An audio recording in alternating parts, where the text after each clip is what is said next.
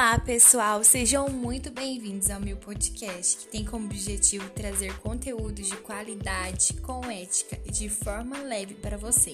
Vem comigo!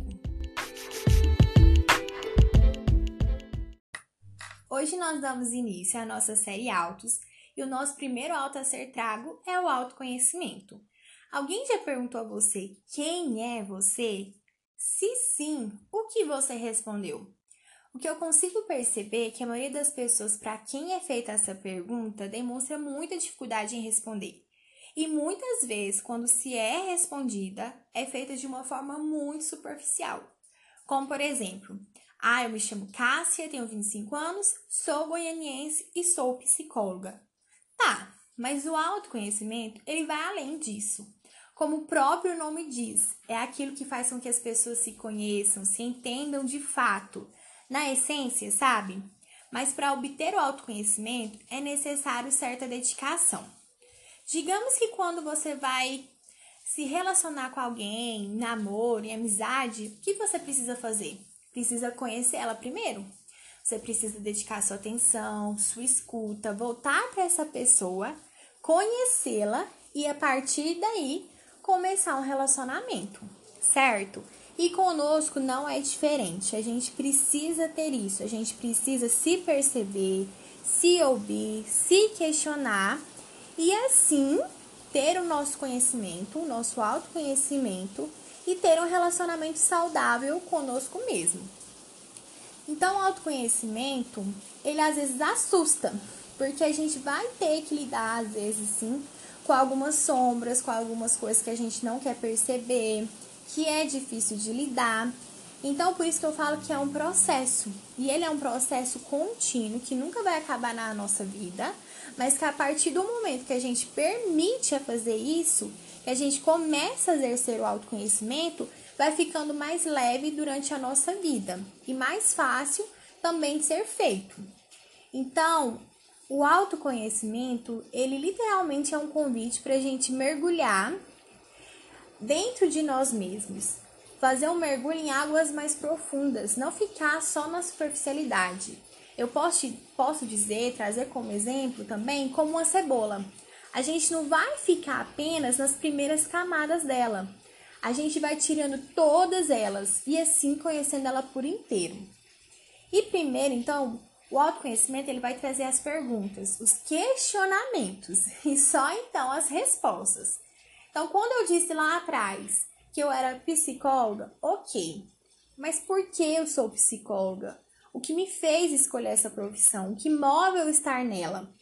Quando eu disse que eu sou goianiense, peraí, como foi a história né, dos meus pais, da minha jornada, da, do meu passado para eu chegar a ser goianiense?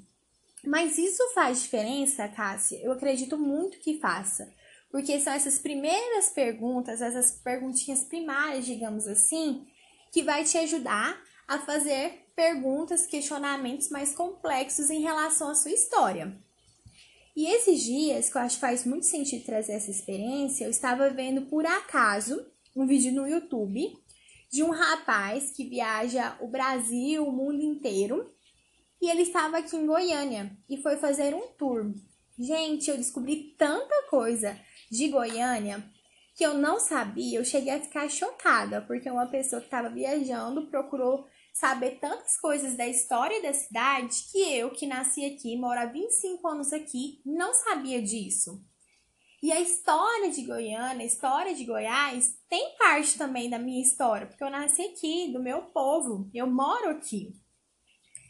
Então, acredito, por isso que eu digo que eu acredito que faz muito sentido vocês fazerem esses questionamentos aparentemente simples e até sem sentido, mas que faz muito sentido depois. E outra coisa que me vem muito na cabeça quando eu falo de autoconhecimento e que assim é fantástico, porque a partir do momento que você começa a se conhecer, você consegue separar quem realmente você é, como eu disse na essência, do que as pessoas acham, dizem que você é, julga você, né? Julga quem você é. Porque isso a gente sempre vai ter.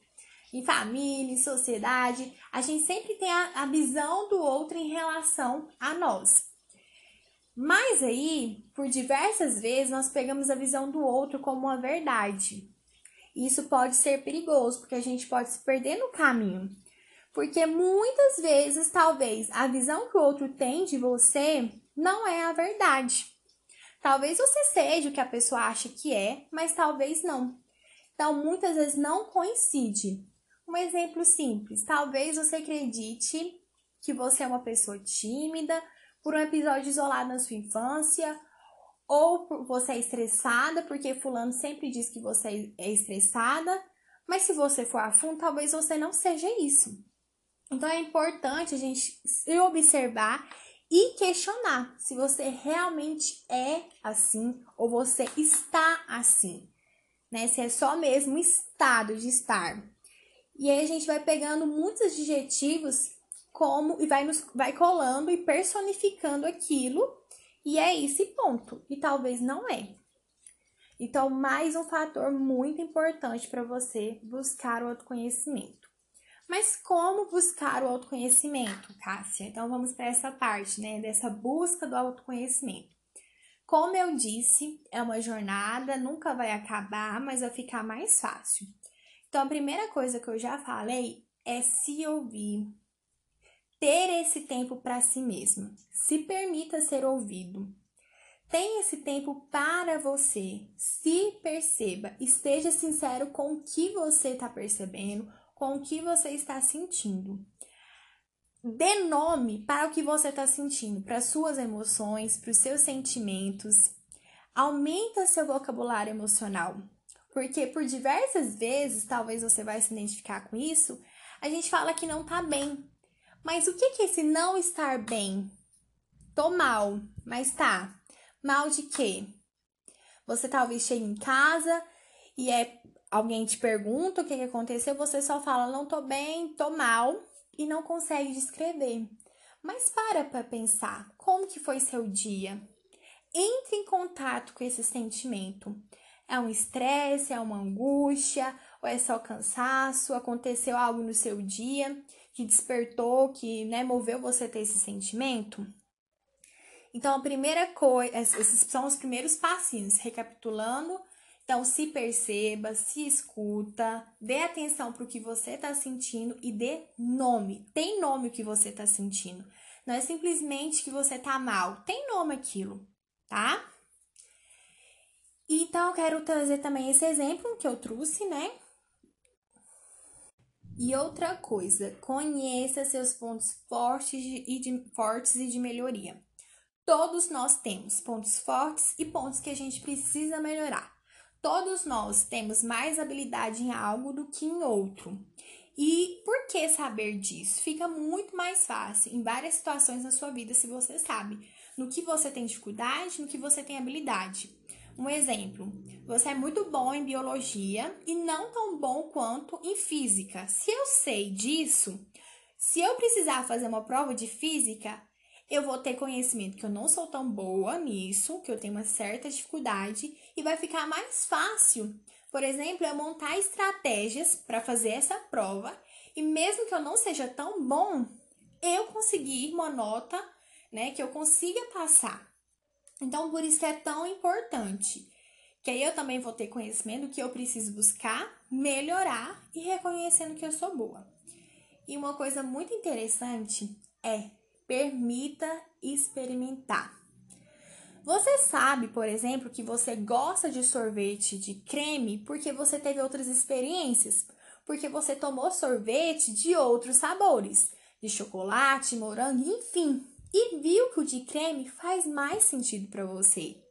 Você viu que fez mais, né, você gostou mais, fez mais sentido para o seu paladar aquilo. Então a gente precisa experienciar e saber o que faz sentido para você, o que é bom para você. E faça esses questionamentos simples. Se questione. Qual a comida que eu mais gosto? Qual a bebida que eu mais gosto? Que cor eu, né, faz mais sentido para mim? Qual o meu estilo preferido? E pratique a autoavaliação e reflexão diariamente. Faça um balanço no final do dia. Analise suas atitudes, perceba o que você deseja, o que você deseja, o que você precisa melhorar e reconheça suas conquistas, suas melhorias, o que você tem descoberto de si mesmo. Gente, e outra coisa que ajuda muito o outro passo é a terapia. Não tem como, né? Eu falo como uma profissional, mas também como indivíduo, que me ajudou muito, né, na minha jornada do processo de me autoconhecer. O quanto o que me ajudou muito foi principalmente isso, que é saber o que era meu, o que as pessoas achavam que era meu e quanto isso te influencia na minha vida. E só para vocês terem noção, quando eu falo desses questionamentos, eu acreditava muito que a minha cor preferida era apenas a azul. Só que um dia eu percebi que eu sim gosto do azul, mas que tinha influência das outras pessoas, que as pessoas diziam que eu ficava muito bem de azul. E eu tomei aquilo como uma verdade absoluta, ok, fico bem de azul, então é minha cor preferida. Teve muita influência do outro. E isso é normal na nossa vida. Porque a gente está numa sociedade, a gente está inserido na família da gente, a gente foi criado pelos nossos pais, então vai ter um pouquinho deles sim em nós.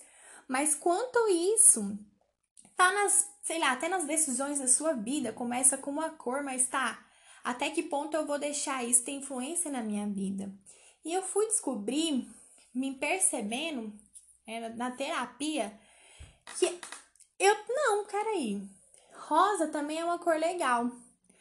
E de forma inconsciente, eu comecei meu Instagram profissional com tons de rosa. E não era nada do tipo de marketing, nem nada do tipo, não. Eu percebi que foi uma forma inconsciente que eu gostava, assim, de rosa. E fui percebendo tanto de coisa que eu tinha rosa. E o quanto eu gostava de rosa. Eu me abri para isso. Tá, azul eu gosto, faz muito sentido para mim realmente é uma cor que me valoriza. Eu gosto do, do céu azul, amo o céu, então tem um significado meu também. Mas espera aí, também tem espaço para o rosa, o outro sentido. Eu gosto do rosa por isso e por aquilo. Então, uma coisinha, né? A cor me despertou para outras coisas mais profundas na minha vida. E parece, né? Por isso que eu falo que faz muito sentido. Então, gente, experimenta, né? fazer essa caminhada do autoconhecimento, experimenta, se permita, que eu posso dizer. Às vezes não vai ser fácil, como eu disse, porque você vai ter que olhar para sua história, para sua jornada e nem sempre é fácil, e nem sempre a gente está preparado mesmo. Então respeita seu tempo, mas eu posso dizer que é muito satisfatório e muito libertador. Gente, eu encerro meu podcast. Espero que vocês tenham gostado. Talvez eu tenha falado rápido, enfim, mas é minha primeira vez e eu tô aqui também para aprender com vocês. Mas assim, eu dei o meu melhor nesse momento e claro que eu vou procurar melhorar mais ainda. Mas muito obrigada por ter ficado até aqui no final. Se você tá escutando isso, provavelmente você escutou até o final. Então, obrigada por apoiar meu trabalho. E é isso, gente. A gente se encontra na próxima semana com outro tema, com outro alto e um abraço bem apertado e até mais!